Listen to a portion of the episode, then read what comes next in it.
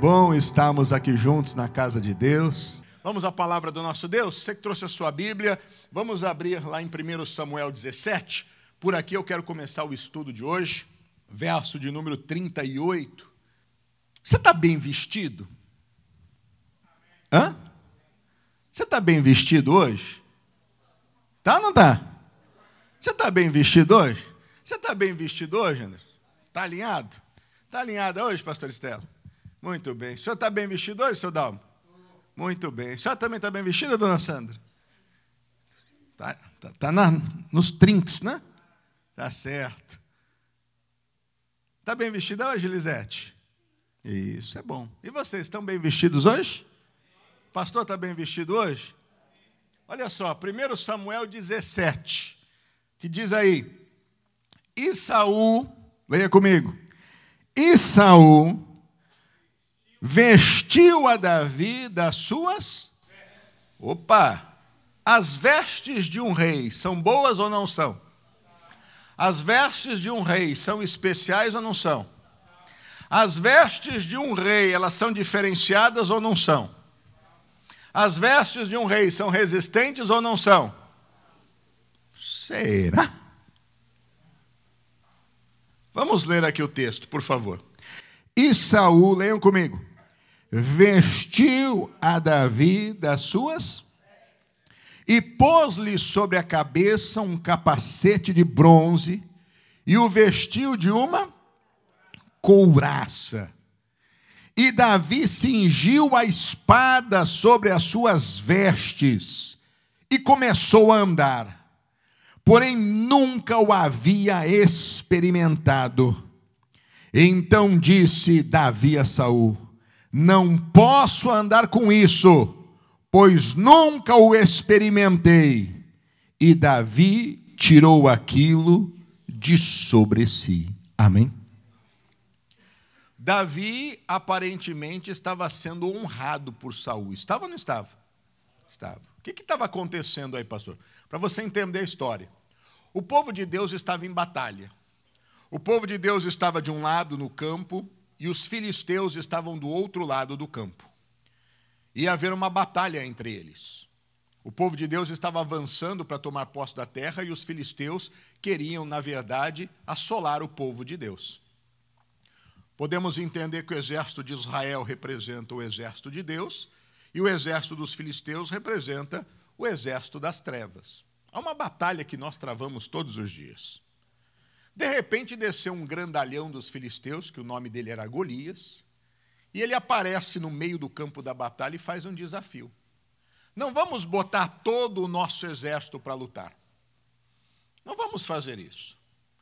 Mande apenas um homem. Mande apenas um homem para me enfrentar. Se me vencer na batalha, nós seremos os seus escravos, os seus servos. E se o soldado de vocês me vencer na batalha, nós seremos os servos de vocês. Saul não era qualquer homem. A Saul, Golias não era qualquer homem. Golias, ele era um gigante. Golias, ele era um gigante. É mais ou menos assim, você quer ver? Ô, Lustosa, vem aqui.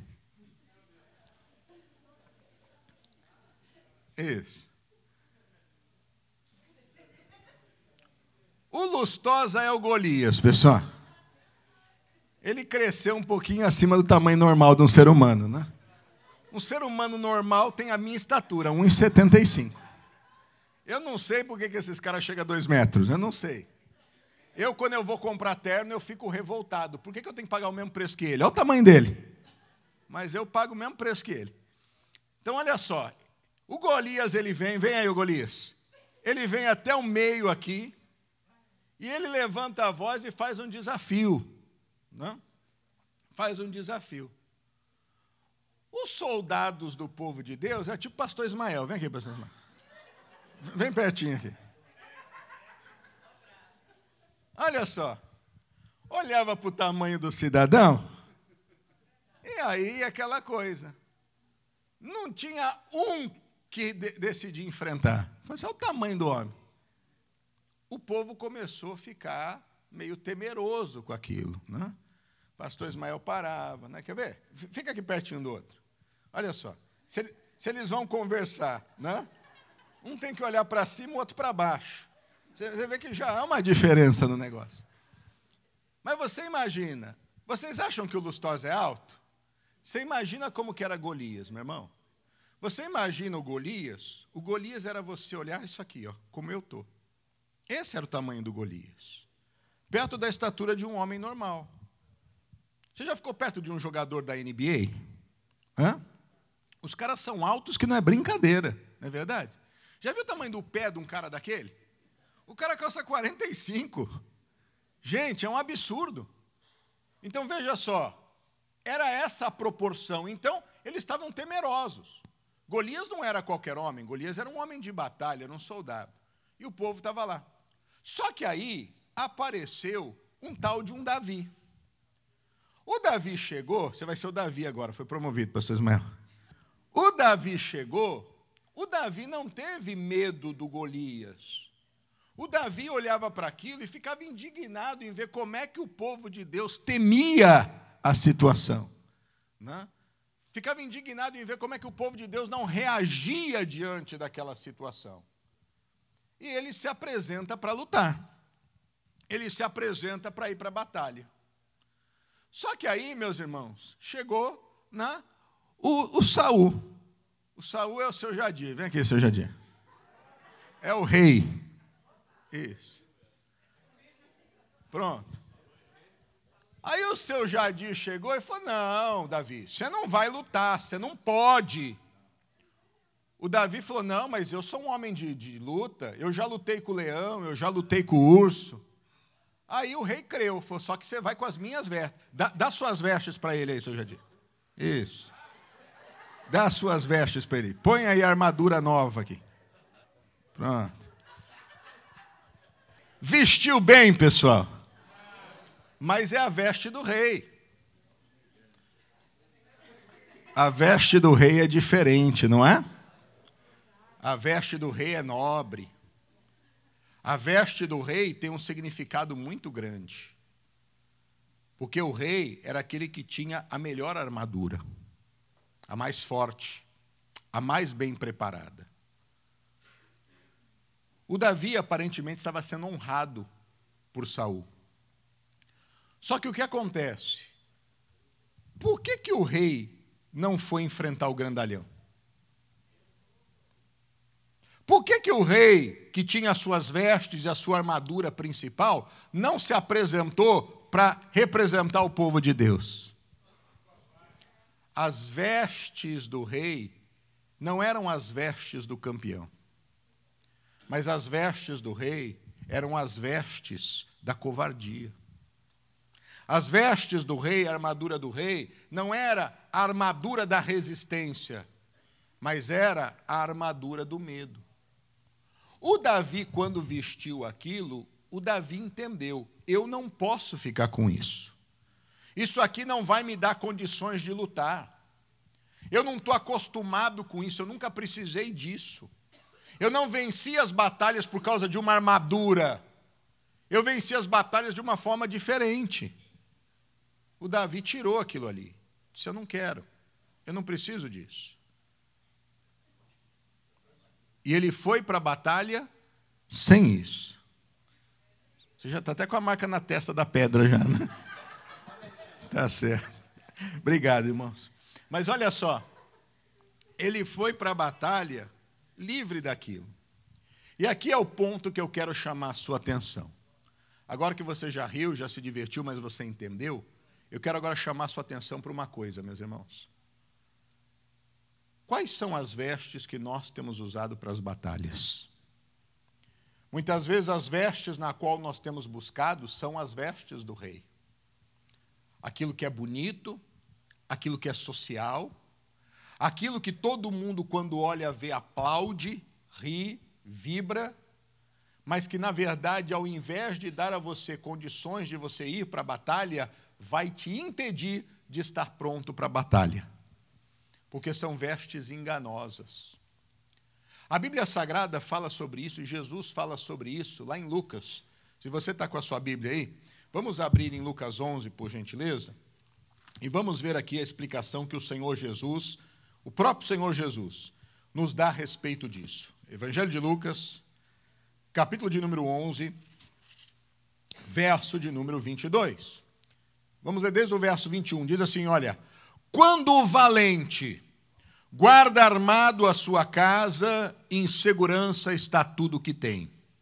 Mas, sobrevindo outro mais valente do que ele, vencendo, tira-lhe toda a armadura em que confiava e reparte o quê? Os seus despojos. Quem é o valente, meus irmãos? Quem é o valente? Quem é o valente? O valente que Jesus está dizendo aqui é o diabo. O diabo tem a sua armadura. E ele confia na sua armadura. Ele acha que vestido com as suas vestes, ele está seguro. Quais são as vestes de Satanás? É a mentira. Porque tem gente que acha que mentindo vai se dar bem acha que mentindo está fazendo uma boa coisa. Aliás, quem nunca contou a mentirinha, né? Então, acha que a mentira vai fazer com que a pessoa cresça, progrida, prospere, tenha oportunidades. Quais são as vestes de Satanás? É o engano. Quais são as vestes de Satanás? É a contenda. Porque tem gente que acha que brigando e no peito vai conseguir resolver tudo acha que gritando, falando mais alto, fazendo greve, vai conseguir as coisas. Essas são as armas de Satanás. Qual é a arma, qual é a armadura que o diabo usa? É a inveja. É a pessoa, na verdade, querer ter o que o outro tem. Qual é a armadura que o diabo muitas vezes confia? É na preguiça. Porque faz achar que a pessoa seja mais esperta do que a outra, quando na verdade ela é preguiçosa. O diligente enriquece, o preguiçoso empobrece a cada dia. Mas essas são as armas. Que é, o outro lá está trabalhando, o outro é bobo. Que o outro paga imposto, o outro é bobo. O esperto sou eu que não pago nada. Essas são as armas de Satanás. É a sensualidade. Ah, eu vou conquistar alguém com a sensualidade. Você sempre vai ser um mero objeto para aquela outra pessoa que entrou nessa. Nada mais do que isso. Vai ser sempre um corpinho bonito. Nada mais do que isso. No dia de amanhã a idade chega, vai trocar por uma outra mais novinha. Porque o que interessou não foi você, foi aquilo que você tentou usar como vestes para poder atrair. Não se engane. A Bíblia diz que o homem tem que ser atraído pelo amor da sua mulher, não é pelo corpo físico dela. Mas você veja como são as coisas. O que, que o mundo ensina? Quando eu quero conquistar alguém, o que, que eu faço? Eu mostro um pedacinho do seio, eu mostro um pedacinho da coxa, não é assim? É assim que as coisas vão caminhando. Então a pessoa ela fica presa a isso. Eu preciso mostrar que eu sou a tal. Eu preciso. E é onde as pessoas vivem uma derrocada muito grande na vida. Porque acabam nunca estando satisfeitas consigo próprio nunca estão satisfeitas consigo próprio. Não é errado cuidar de si mesmo, não é errado você cuidar da sua aparência, seu corpo é templo do Espírito Santo, tem que ser zelado. Mas não estraga o, o templo do Espírito Santo. Saiba que quem foi o arquiteto da sua vida foi Deus. Quando você quer ser o arquiteto da sua vida, vai dar problema. o meu nariz é muito grande, mas foi o arquiteto desse mundo que fez você desse jeito.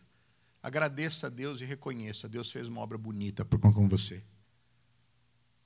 Ah, mas eu não penso, eu não acho. Esse é que é o problema. O problema não é exterior. O problema é o quê? É interior. É o interior. Porque não é isso que vai fazer você ser mais feliz ou você menos feliz. Não é isso, pessoal. Mas às vezes a gente tem umas neuras na nossa vida Outro dia eu estava conversando com uma senhora, foi até engraçado. Ela era daquelas crentes tradicionais, sabe? Assim, firmona e tal. Eu estava falando com ela, eu falei assim, irmã, faz tempo que eu não vejo a senhora sorrir. Ela, mas eu estou sorrindo, pastor. Eu disse, ah, eu não consigo ver, irmã. Eu não vejo se a senhora está sorrindo, se a senhora está triste. Se não tem mais expressão, o que, que aconteceu com a senhora? Ela, ah,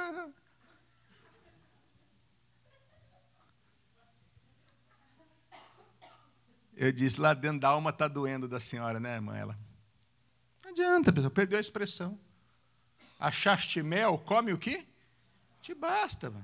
Vai aplicar botox, põe um ml, pô. Para que você quer, quer colocar um litro? Vai devagar, vai com calma, né? E senão, ao invés de melhorar, piora. Mas sério, eu estou falando porque eu não conseguia ver. Ela perdeu a expressão. O rosto dela perdeu a expressão. Ela não sabia mais o que, que era. E uma mulher bonita, gente. Bonita. disse, meu irmão, o que, que a senhora fez com a senhora? É, pastor, passei do limite. Não podia. Achaste mel? Como que te basta? Vai lá, trata, cuida, arruma, levanta, estica, mas vai tranquilo, né? Vai com jeitinho, vai com calma, né? Calma. A vida é longa, né, pessoal? Esquece que o efeito perde também, né? Tem que fazer de novo depois. Tem jeito, tem que ter cuidado. Mas às vezes a pessoa quer se vestir de vestes, por quê? Porque ela dentro de si tem uma frustração, ela está vestida disso. E ela está achando que isso vai fazer ela vencer a batalha, está achando que isso vai fazer com que ela seja muito feliz. E ela vai se dar conta, depois de tudo isso, que isso não vai ajudar em nada. Não vai ajudar em nada. Porque a melhor coisa é você ter alguém que tem o espírito quebrantado, que tem o coração feliz. É alguém que realmente vive bem. A Bíblia fala: é melhor você morar numa casa com goteira. Alguém já morou em casa com goteira aqui? Hã? Ixi, muitos, né? Ô pastor, que mais tinha em casa era goteira. Casa com goteira é ruim ou não é? Mas é melhor morar numa casa com goteira do que com uma mulher rixosa, diz a Bíblia Sagrada. Então, meus irmãos, o que, que acontece? A questão não é exterior, a questão que, que é? É interior. Isso ao homem é a mesma coisa. A Bíblia usa esse, esse termo da mulher, mas isso é o homem da mesma maneira. Quem consegue viver com uma pessoa rabugenta do lado, que tudo reclama, que tudo não está bom, que tudo briga, que tudo não sei o quê, que tudo desagrada, e que não tem vida, a pessoa não tem prazer. Mas essas são as vestes que o diabo confia. É a veste do orgulho, é a veste da arrogância, é a veste da prepotência, o Davi, quando vestiu aquelas vestes, o Davi, meu irmão, ele ficou impossibilitado. Não dá para ir desse jeito. Estava igual o sorriso da irmã. Não sai. Não vai. Não tem. Não. Vou perder desse jeito. O diabo acha que as vestes dele são suficientes, mas a Bíblia diz que vindo outro mais valente do que ele, faz o quê? Vindo outro mais valente do que ele, despoja tudo que ele tinha e arranca a armadura na qual ele confiava, ou seja, ele vê que aquilo é enganoso. Meu irmão, infelizmente, a gente só percebe as coisas quando a gente perde. Mas para que viver uma vida né, frustrado, decepcionado, triste, amargurado, oprimido, se Jesus ele diz que vida cristã é vida de alegria, é de glória em glória, é de vitória em vitória. Tem muita gente que está pagando para ver. Quer saber? Eu, eu, eu dou conta, eu, eu, eu vou resolver, eu posso, eu, eu, eu, eu, eu. eu. Tem gente que está com a armadura do eu sobre ela. E a armadura do eu não vai te garantir vitória na batalha.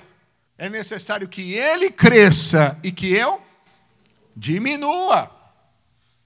A armadura do eu não nos conduz a lugar nenhum. Eu posso todas as coisas, sim, naquele que me fortalece. É diferente. Quais são as vestes que estamos vestidos? Por isso eu lhe perguntei: nós estamos vestidos bem? Porque é uma armadura que nós precisamos usar para as batalhas. E essas armaduras, essas vestes que precisamos usar, não podem ser quaisquer vestes. O Senhor diz em Apocalipse: Eu recomendo né, que compres ouro provado no fogo e que troque as suas vestes por vestes brancas. O que, que ele está querendo dizer? Olha, se a veste estiver suja, contaminada, ela não vai dar a você acesso a Deus e as coisas de Deus. Quer vencer batalha? Esteja com a armadura correta. Quer vencer batalha? Esteja vestido com as vestes que vão dar a você mobilidade, vão dar a você agilidade e vão dar a você segurança. Porque as vestes de Satanás não garantem nem a ele Porque são vestes enganosas. É bonita de se ver, mas a qualidade é zero. É igual aquela roupa que você compra, que põe na máquina só dá uma lavada. Ela encolhe, diminui, você passa raiva. Ah, ah, comprei, usei uma vez e olha só. Ou então nem usou, né? Porque ela encolheu. Você compra para o seu tamanho, quando você vai ver, não cabe nem na boneca da filha, né? Ela faz ela encolhe. O que, que aconteceu? Não são essas vestes que vão nos ajudar. Há vestes que parecem ser boas, mas na verdade elas não são. Meu irmão, como tem gente se revestindo de tantas coisas. É a veste da filosofia, é a veste da psicologia, é a veste de, de, tantas, ah, de tantos estudos e tantas ciências que existem no mundo, mas não te dão agilidade e força para poder resistir aos ataques. E diante de todo o conhecimento que tem, acabam da mesma forma sendo afetados. Como é que pode isso? É aquela história da casa do ferreiro, o espeto é de pau. Eu estou ensinando para todo mundo a fórmula do sucesso, mas na minha vida eu estou vivendo o fracasso. Eu estou ensinando a todo mundo como é que vou ter uma mente vitoriosa, sendo que a minha mente está derrotada. Eu vou ensinar todo mundo como ser um milionário e eu sou um verdadeiro pobretão. Não adianta. São vestes enganosas. O valente guarda armado a sua casa, mas vindo um mais valente do que ele, tira tudo aquilo que tem, inclusive as vestes que confiava. O Davi era um homem de Deus. O Davi percebeu que aquelas vestes, ao invés de o ajudar, o atrapalhariam. Porque Davi, quando ia para a batalha, ele não ia baseado naquilo que ele vestia, mas ele ia baseado no nome do Senhor dos Exércitos. E quando o grandalhão Golias chegou, e, e o afrontou, disse: Hoje eu vou jogar você para as aves dos céus. O Davi olha para ele e fala: Você vem a mim com espada, com lança, com escudo, mas eu vou contra ti em nome do Senhor dos exércitos. Porque o Davi sabia que as vestes que ele precisava usar eram muito mais do que roupas. As vestes que ele precisava usar eram vestes espirituais, na qual o próprio Deus ensina que um filho de Deus tem que usar. Lá em Efésios, no capítulo 6, a Bíblia mostra que vestes são essas, que armadura que é essa que o Senhor espera que usemos. Efésios, capítulo de número 6, verso de número 11. Efésios, capítulo de número 6, verso de número 11. Efésios 6, 11. Quem achou, diga amém. Diz: revestivos do quê? Vamos ler de novo. Revestivos do quê? Deus está dizendo, não é para se revestir parcialmente, mas é para se revestir de toda. Então presta atenção quais são as vestes do Senhor, que são as vestes que nós precisamos usar. Revestivos de toda a armadura de Deus. Para quê? Para que possais estar firmes contra as astutas ciladas Veja porque é importante você usar as vestes certas. Porque somente com as vestes certas é que você vai conseguir estar firme. Você vai conseguir ter a mobilidade necessária para resistir às astutas ciladas do diabo. Porque o diabo não é aquele que faz a luta justa, aquele que luta olhando nos olhos frente a frente. O diabo ele é aquele que é injusto, e ele sempre tenta de forma ardilosa enganar. A Bíblia diz que ele se transfiguraria até em anjo de luz para enganar os escolhidos do Senhor. O diabo nunca vem, eu gosto desse exemplo que o pastor Jaime, o missionário, sempre fala. O diabo nunca vem vestido com uma roupa vermelha, com dois chifrinhos, com um rabinho e com um tridente na mão, dizendo: Eu sou o diabo e eu vim para destruir você. Não. Ele vem com forma de sutileza ele vem quando você sentimentalmente está abalado, em forma de um elogio. Ele vem quando você está ferido, magoado, em forma muitas vezes de um abraço. Ele vem quando você está frágil, como em forma de um conselho amigo. Ele vem quando você está confuso, com uma orientação espiritual se transfigura de anjo de luz para enganar até os escolhidos. É dessa forma que ele vem. Meu irmão, eu costumo dizer o seguinte: se você quiser um dia envenenar o pastor Glauber, é fácil. É fácil. Você me convida, me leva na tua casa, você prepara aquele nhoque, né? com frango, de mandioquinha com frango. Você põe em cima da mesa. Ou você faz igual o pastor Gilbert fez outro dia. Chegou lá, tirou a foto de uns 30 tipos de doce diferentes, juntou na foto e mandou, falou, pastor, está esperando pelo senhor. Não deu dois minutos, eu estava na casa dele. Convenci até a minha esposa de junto. Vamos fazer uma visita para eles, bem. Né? Facinho. Você pode pôr ali, pôr na mesa, meu irmão, eu vou lamber até o dedo depois que eu comer. Agora, não adianta você querer me chamar lá e botar um prato de chuchu ou de giló. Esquece. Eu vou olhar para aquilo e falar assim, mano, estou bem, dá um copo de água, por favor. Né? Não resolve. Meu irmão, se você quer enganar um filho de Deus, você vai enganar ele como? Com o Alcorão? Você vai enganar ele com o Manual da Testemunha de Jeová? Você vai enganar ele com o livro de Kardec? Hã? Você vai enganar ele com o livro de quem? De Sócrates ou de Platão? Mas você vai enganar ele como? Hã? É com a Bíblia. É com a Bíblia. Quando o diabo tentou Jesus, o que foi que o diabo usou como palavra? Foi o quê? Foi o livro de Kardec? Hã? Usou o quê? A Bíblia, a palavra de Deus. É assim que o diabo faz. Chega para você quando você está naquela aquele sofrimento, né? E chega para você e fala assim para você: é, é assim mesmo. Está vendo? Deus é amor, mas Deus também ele castiga, né?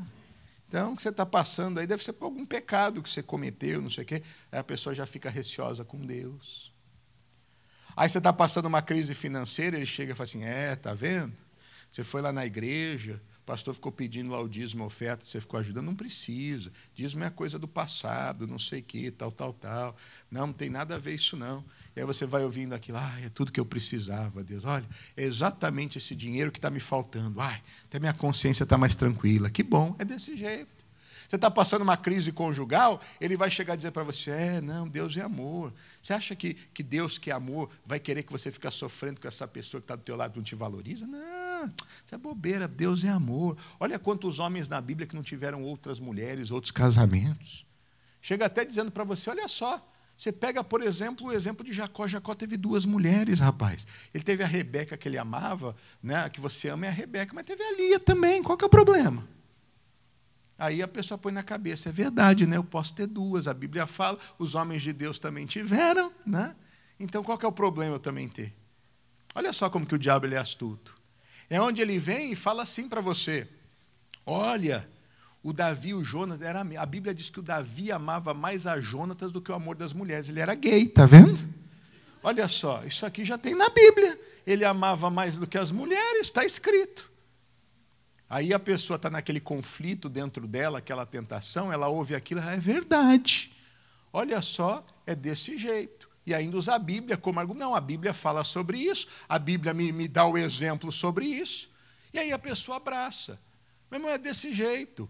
Quantos não estão doentes e ao invés de você entender sobre a cura divina, vem aquela palavra, está vendo? Mas é para que a glória de Deus se manifeste nele. Está escrito, ó, aquele menino nasceu assim, mas nasceu para que a glória de Deus. Então Deus permite que você nasça desse jeito, para que você busque a Ele, para que aí né, ele seja glorificado. Então Deus vai ser glorificado através da, da cura. Então Deus coloca a doença para que depois ele possa curar. E a pessoa ouve aquilo, é, faz sentido, né? É desse jeito. E aí começa a aceitar a doença, começa a aceitar ah, os problemas na vida como se fossem reais. É desse jeito que ele luta. Então a Bíblia fala para você se revestir da armadura de Deus, para que você possa estar firme contra as astutas ciladas do diabo. E aí ele explica que armadura, que vestes são essas e que nós precisamos ter. Vamos continuar? Versículo de número 12. Porque não temos de lutar contra carne e sangue, mas sim contra os principados, contra as potestades, contra os príncipes das trevas deste século, contra as hostes espirituais da maldade nos lugares celestiais. Esse ponto é importante. Você, quando, meu irmão, se revestir para a batalha, você tem que ter em mente uma coisa: você nunca vai lutar contra pessoas. A nossa guerra não é física, a nossa guerra ela é espiritual. E por que, que Deus faz questão de dizer isso? Porque até então o povo de Deus conquistou de forma física as batalhas. E o Senhor faz questão de deixar isso claro que hoje a nossa guerra é o quê? É espiritual. Eu não vou lutar contra pessoas, mas eu vou lutar contra os demônios, principados, potestades e hostes espirituais da maldade, ou seja, reinos espirituais do mal que se levantam contra a minha vida. É importante eu entender isso. O seu inimigo não é o seu marido, a sua inimiga não é a sua esposa. Os seus inimigos não são seus irmãos ou seus filhos. Os seus inimigos não são seus colegas de trabalho. Os seus inimigos são os principados e as potestades. Eu preciso começar a ter uma visão diferente. Não dá para ser cego na batalha. Eu preciso saber com quem eu estou lutando. E aí ele explica, verso 13: Portanto, agora que você entendeu isso, tomai toda a armadura. Mais uma vez ele está dizendo, reafirmando, tomai o quê? toda a armadura, não é parte dela, não. Ah, mas eu não gosto disso, eu não gosto daquilo, é toda. Evangelho não é self-service, eu pego o que eu quero. Evangelho é pacote completo, já vem tudo. Então, olha só, portanto, tomai toda a armadura de Deus, para que possais resistir no dia mal, o dia mal existe, e somente revestido da armadura de Deus é que você vai resistir o dia mal, e havendo feito tudo, ou seja, se posicionado, ficar o quê? Firme. Se não tiver com toda a armadura de Deus, fracassa, cai, é derrotado, é envergonhado. Se tiver com toda a armadura, no dia mal você resiste. O dia mal existe, meu irmão. Há dias que a gente levanta não tem vontade de sair de casa. Há dias que a gente levanta não tem vontade de viver. Há dias que a gente levanta, não tem vontade de ficar mais com o marido, com a mulher, tem vontade de pegar as coisas e sumir e não dizer nem aonde está, que é para desaparecer. Há dias que a gente acorda que não quer que ninguém nos ligue. A gente faz até questão de desligar o telefone porque não quer falar com ninguém. O dia mal existe. Há dias que parece que não dá nada certo. Já aconteceu isso com você? Dias que parece que não dá nada certo. Você já acorda com o pé esquerdo e já tropica na porta e já bate a mão na, na parede e já. Aquele dia que dá tudo errado. Você sai para fora, é, é, trânsito, você chega atrasado e abrigam com você, e aí é, todo mundo que te liga é só problema para resolver. Ô pastor, essa é minha vida. Né? Tem dia não, está sempre assim. Então, tem dia que é o dia mal, mas você vai resistir se tiver vestido a armadura de Deus. E qual é ela? E aí a Bíblia explica: Estais, pois, firmes, tendo cingido os vossos lombos com quê? Com a verdade. Qual é a veste de Deus? Verdade. Enquanto a do diabo é mentira, a de Deus é o quê? Verdade. Tem que vestir os lombos com a verdade. Você tem que, meu irmão, colocar couraça sobre você da verdade. Sempre. Está dirigindo na rua, não tem carteira, o policial parou olhou para você, drive license and registration. Você vai olhar para ele e vai dizer o quê? A verdade. Porque quem fala a verdade manifesta o quê? A justiça de Deus. Sempre fale o quê? A verdade. Mas você está lá quando você olha como é daquela tremedeira.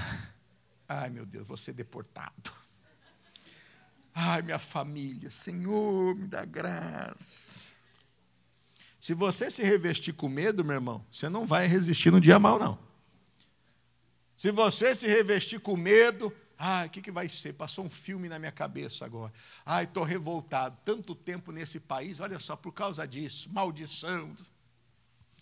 Se revista com a verdade. Um filho de Deus fala a verdade. Errar ninguém deve errar, mas errou, diga, eu errei. Está no seu trabalho, aconteceu algo, errei. Foi limpar o um negocinho lá, quebrou. Não fica botando no lugar ali. Fica três horas, perde, esquece até de limpar, né? Para tentar montar, para ninguém ver. Deixa cair quando eu for embora, porque quando cair, não, não sei. Meu Deus, isso aqui custa uma fortuna, o vaso de porcelana da mulher. Ai, meu Deus, o que, que vai ser? Né? Não adianta.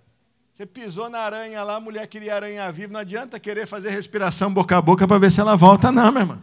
É mais fácil chegar, olhar e falar assim: ó, oh, desculpa, pisei e matei, achei que era um inseto, acabou. Não sabia que era seu bichinho de estimação, me desculpa. O dia que eu achar outra por alguma casa, eu trago para você aqui. Pronto. Fale o quê? Verdade. Sempre. Então, vista a couraça do quê? A verdade, meu irmão. Não deu, não deu. Deu, deu. Errar, errou. Perdão, me desculpa, não vou fazer de novo. Pronto. Sempre com a verdade. Quando alguém lhe perguntar algo, responda o quê? A verdade. A verdade. Você marcou um compromisso, no outro dia você não quer ir. Ai, meu Deus, o que, eu vou fazer? Fala a verdade, amigo. Marquei com você, mas não vai dar para ir. Desculpa. Pronto, acabou. Fala a verdade.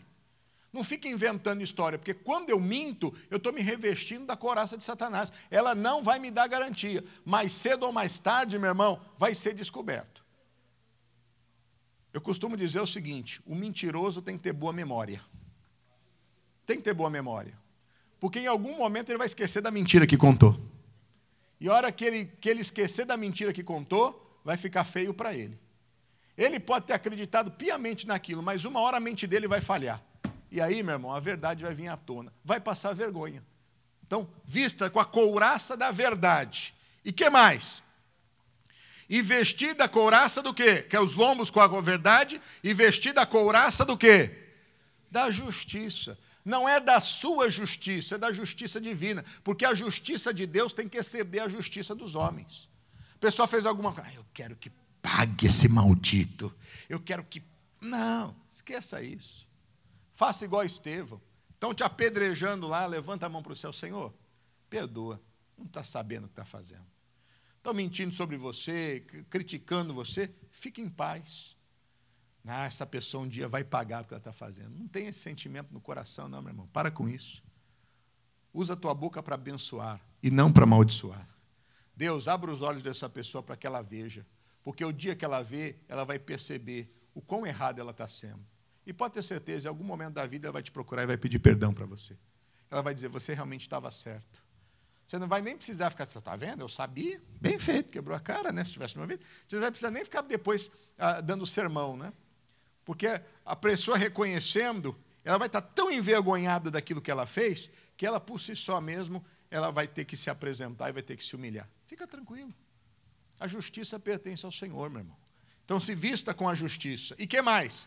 E calçado os pés na preparação do evangelho da paz.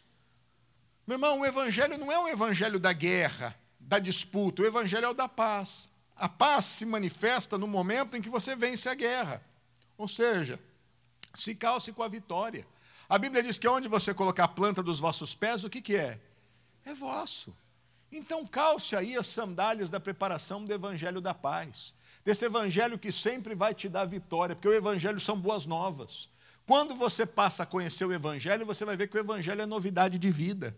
Ele sempre vai conduzir você para viver o novo de Deus na sua vida. E à medida que você conhece desse Evangelho e vive o novo de Deus, você venceu.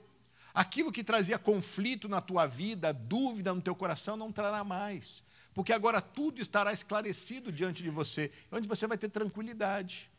Quando você tem um objetivo e você conquista esse objetivo, você não fica tranquilo? Hã? Você fica tranquilo, eu consegui, Senhor, graças a Deus. Quando você tem um trabalho para fazer e você termina e o trabalho está bem feito, você não fica tranquilo? Você fica. É isso que Deus quer para você, meu irmão, é vida de tranquilidade. Não é esse estresse desesperado que tem, não. Tem gente que está se vestindo aí do estresse. Isso, na verdade, não faz parte da armadura de Deus. Mas calce na preparação do Evangelho da Paz. E diz mais: tomando sobretudo, ou seja, acima de tudo, o escudo do quê? Da fé, com o qual podereis apagar todos os dardos inflamados do maligno. Vão vir ataques do inferno contra você? Vão. São dardos inflamados, ou seja, é aquela seta que o diabo lança para atacar a tua vida e para querer fazer um estrago em você. Não é só aquela dor da picadinha do dardo quando entra, não. É dardo inflamado. Ou seja, ele vai dar aquela dorzinha, mas depois ele vai fazer com que aquilo agrave. Ele vem para poder te dar aquela pancada, mas não pensa que para por aí, não. Aí vai agravando a situação. É aquela coisa. O diabo vem, sugestiona você que faça uma coisa errada, mas mostra para você o lucro que você vai ter e você entra naquilo e faz. Quando você faz, a tua consciência dói. É o dardo inflamado que ele te mandou. Você sabe que aquilo não é certo. Aquilo dói. Só que o pior é que o dardo é inflamado. Daqui a pouco vem a consequência. Daqui a pouco o negócio é revelado, e aí você começa a perder amigos, começa a perder credibilidade. Meu irmão, quanta gente já não fez coisa errada e hoje, cadê essa pessoa? Sumiu, desapareceu. Ninguém mais sabe aonde que está. Deu prejuízo em um monte de gente. O nome está sujo. A pessoa vive uma vida de vergonha. Não tem nem como aparecer mais. A verdade veio. Todo mundo descobriu a essência daquela pessoa. Fica feio para ela. É uma pessoa que vai caminhar na vida sempre diante do descrédito das outras. Não vai mais ter o crédito das pessoas. Porque é o dardo inflamado. Como é que você se defende com isso? Com a, com a fé. Seja uma pessoa verdadeira, seja uma pessoa justa, seja uma pessoa de paz e seja uma pessoa de fé.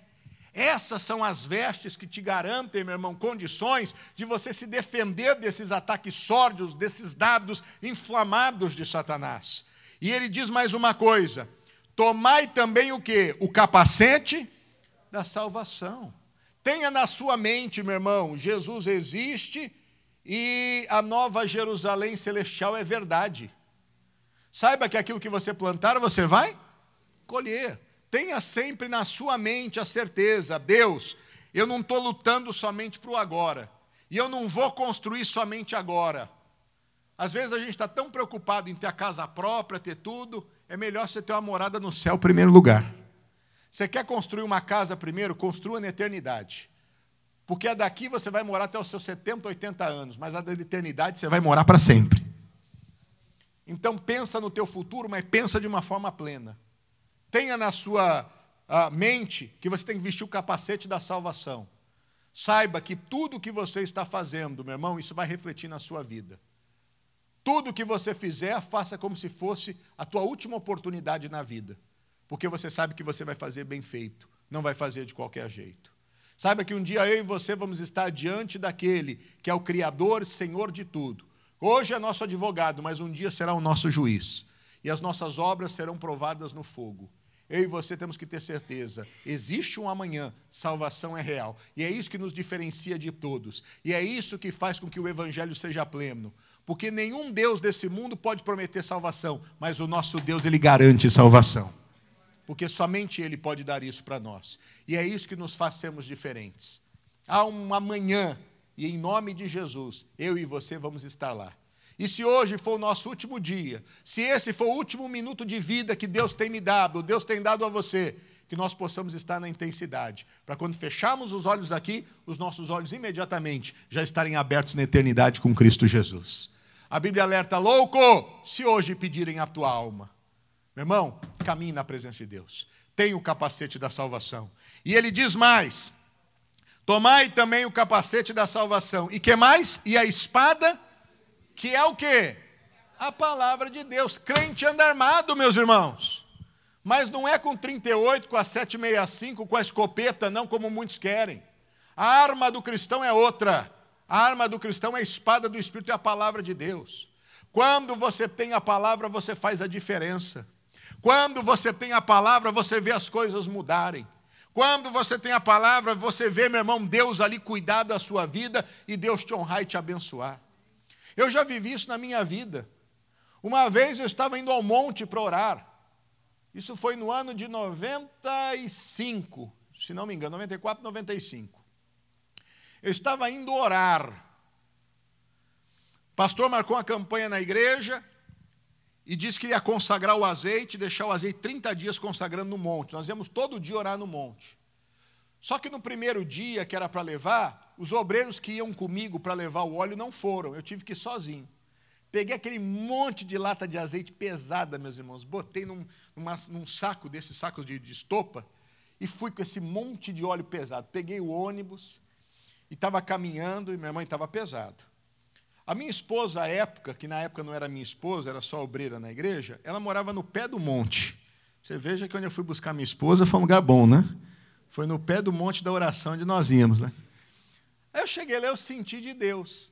Eu toquei a campainha e falei assim: olha, eu vou subir lá no monte para orar, mas eu não quero levar minha carteira, minhas coisas, não. Eu peguei todos os meus pertences e deixei com ela. Eu falei: quando eu voltar da oração, eu volto aqui e pego. Tirei tudo que eu tinha do bolso e dei para ela. E falei para ela assim: né, tem uma tem uma enxada aí, teu pai? Aí peguei a enxada que meu sogro tinha lá e fui com a enxada e com óleo, que eu ia cavar um buraco e deixar o óleo lá para não ter que ficar exposto também, né?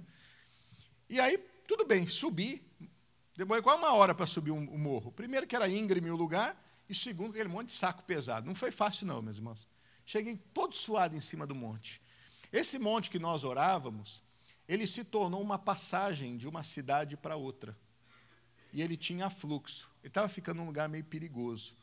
Já tinha até nos alertado sobre isso. Mas nós fomos, que era o lugar que nós tínhamos como prática de ir para a oração.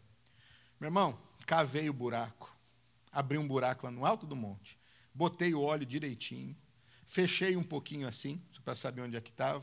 O óleo ia ficar 30 dias ali, todo dia nós íamos subir no monte para orar. Meu irmão, quando eu dobrei o joelho, eu estava ouvindo uma mexida nos arbustos que tinha assim. Quando eu dobrei o joelho para orar, foi uma arma de um lado, uma arma do outro.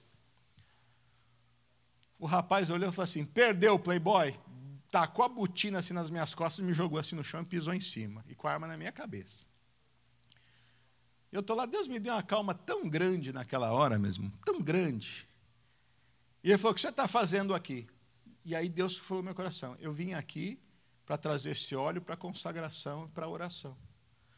Eu falei assim: óleo esse que muitas pessoas usam para unção, inclusive na sua família. O rapaz tirou o pé de cima de mim e falou: Levanta, mas não olha para a gente. Eu levantei.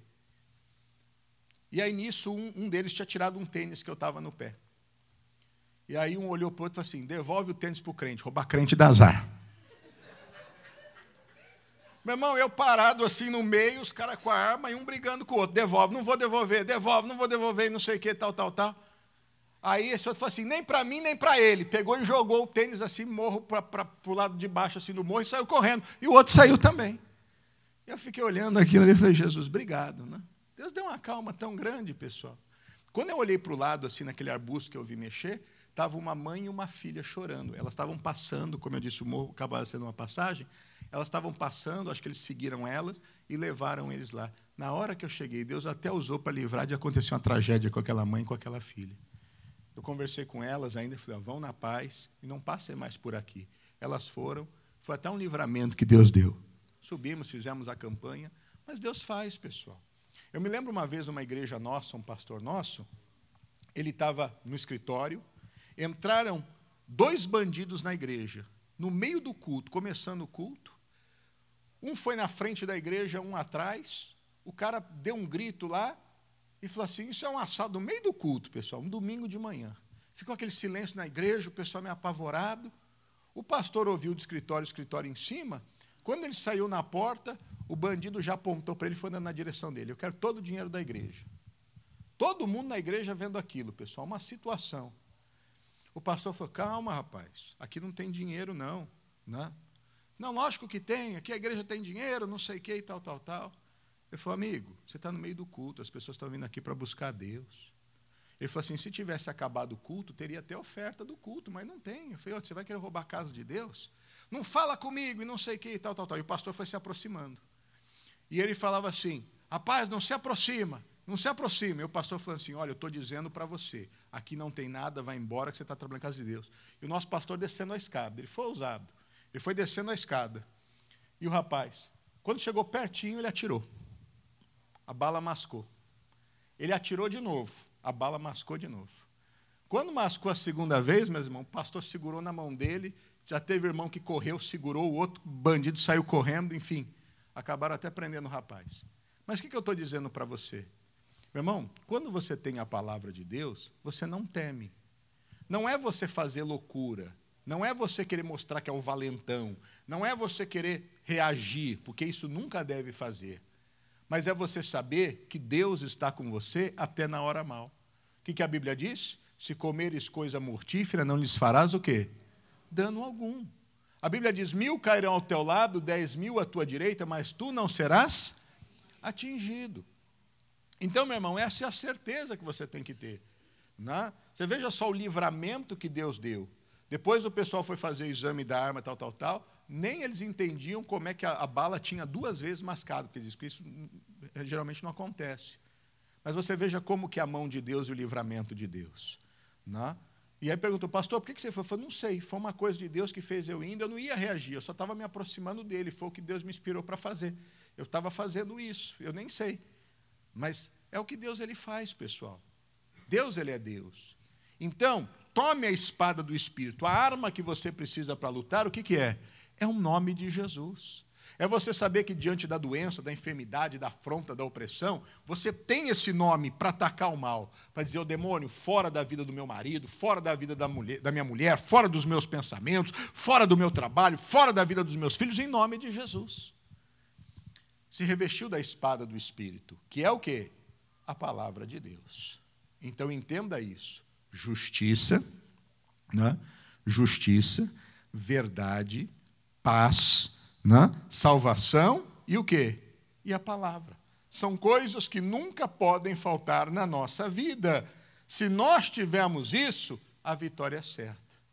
Eu lhe pergunto: você está bem vestido hoje?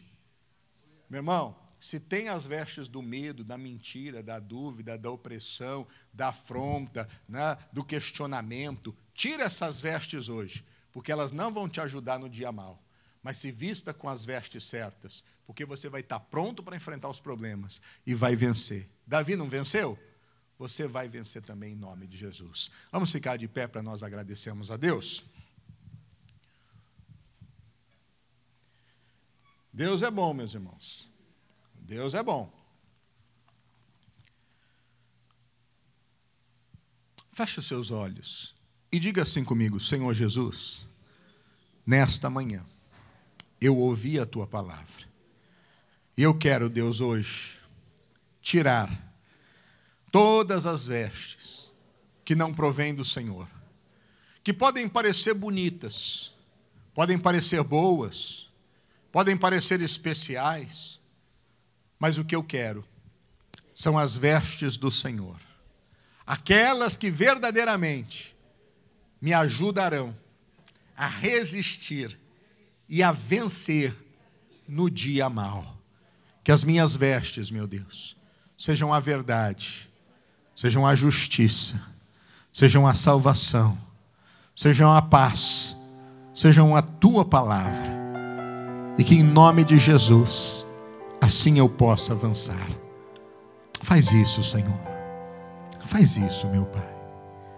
Troca hoje, Deus, as vestes dos teus filhos. Troca hoje, meu Deus, as vestes dos teus filhos, para que possamos todos estar bem vestidos, vestidos a caráter, Deus, como bons soldados do Senhor. Traje de gala, traje de honra, Deus. Não vestes de vergonha e humilhação. Não vestes de tristeza, Deus. Oh, Pai, faz isso em nome de Jesus. Fale com Deus, meu irmão. Peça para Deus hoje trabalhar nas suas vestes. Se vista com as vestes do Senhor. Você é um rei de Deus, um sacerdote de Deus. Eu creio que tudo é possível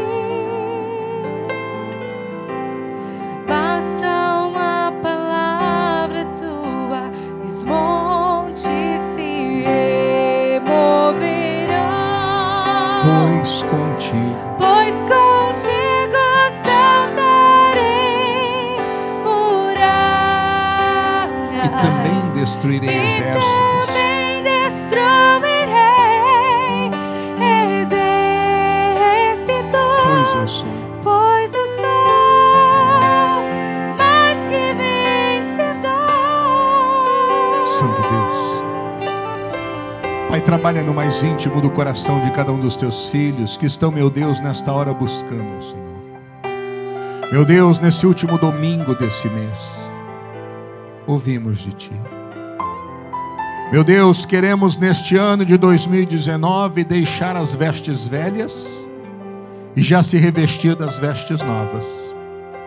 Deixar, meu Deus, as vestes do engano, para, meu Deus, nos vestirmos das vestes, meu Deus, apropriadas. Tirar, meu Deus, e nos despirmos das vestes, Senhor Jesus, do ódio, da mentira, das vestes, meu Deus, da sensualidade, da promiscuidade, do medo, mas nos vestimos, meu Deus, com as vestes do amor, da pureza, da santidade, da coragem, da ousadia, da intrepidez, da dependência do Senhor. Oh, meu Pai, em nome de Jesus. Porque, meu Deus, somente dessa forma teremos forças para avançar. Meu Deus, o dia mal tem chego na vida de tanta gente. Quantos, meu Deus, têm vivido com tristezas, depressões, angústias, medos? Não tem, meu Deus, vontade de viver, não tem, meu Deus, vontade de se levantar, não tem, meu Deus, vontade de agir mas, meu Deus, em nome de Jesus, essa pessoa hoje está se revestindo do Senhor, está dizendo: Deus, me ajuda. Eu não quero mais viver uma vida isolada, trancada. Eu não quero mais viver uma vida com medo. Eu não quero mais viver, meu Deus, uma vida com ódio, com ressentimento. Eu não quero mais viver uma vida com dúvida. Meu Deus, essa pessoa que sabe da importância de buscar o Senhor e a dizer: Eu não quero mais viver, meu Deus, longe da tua presença. Ah, Pai, em nome de Jesus, muda as vestes hoje dos teus filhos para que esta pessoa, meu Deus, agora possa avançar e possa estar firme, possa estar preparada, possa estar apta, possa estar disposta e que em nome de Jesus venha lograr, Deus, grandes vitórias. E isso, meu Deus, é para a tua glória. Oh, meu Pai, em nome de Jesus, ajuda-nos a avançar. Se há na nossa vida, meu Deus, qualquer coisa que nos impede de ir à frente, tira hoje em nome de Jesus. Porque, meu Deus, hoje nos levantamos no Senhor. Fazemos como Davi. Tiramos as vestes, meu Deus, que nos atrapalham. Mas avançamos, meu Deus, firmados naquilo que temos de melhor. Ele dizia: Eu vou contra ti em nome do Senhor dos Exércitos. Ele está dizendo: Eu vou contra ti com verdade, com justiça, com salvação. Eu vou contra ti com a palavra. Oh, meu Deus. E é dessa forma que temos que ir.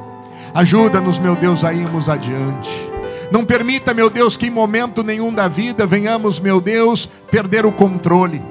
Mas ao contrário, Deus, que possamos estar ao controle de tudo. Porque, meu Deus, o Senhor está à frente guiando, dirigindo, instruindo. Meu Deus, em nome de Jesus, que possamos avançar na dependência do Senhor, sabendo que o Senhor, meu Deus, é que guia os nossos passos, é que nos dá sabedoria, visão, instrução. E é isso, meu Deus, que buscamos do Senhor. Fala conosco e ajuda-nos. E dá-nos condições de ir para frente, Pai, porque Tu és bom. Assim, Senhor, nós oramos nesta manhã. Assim, Senhor, nós te pedimos. E assim, Senhor, nós agradecemos em nome de Jesus. E você que crê, diga eu creio, Senhor. Diga assim seja. Digam todos obrigado. Digam todos graças a Deus. Amém. Glória a Deus.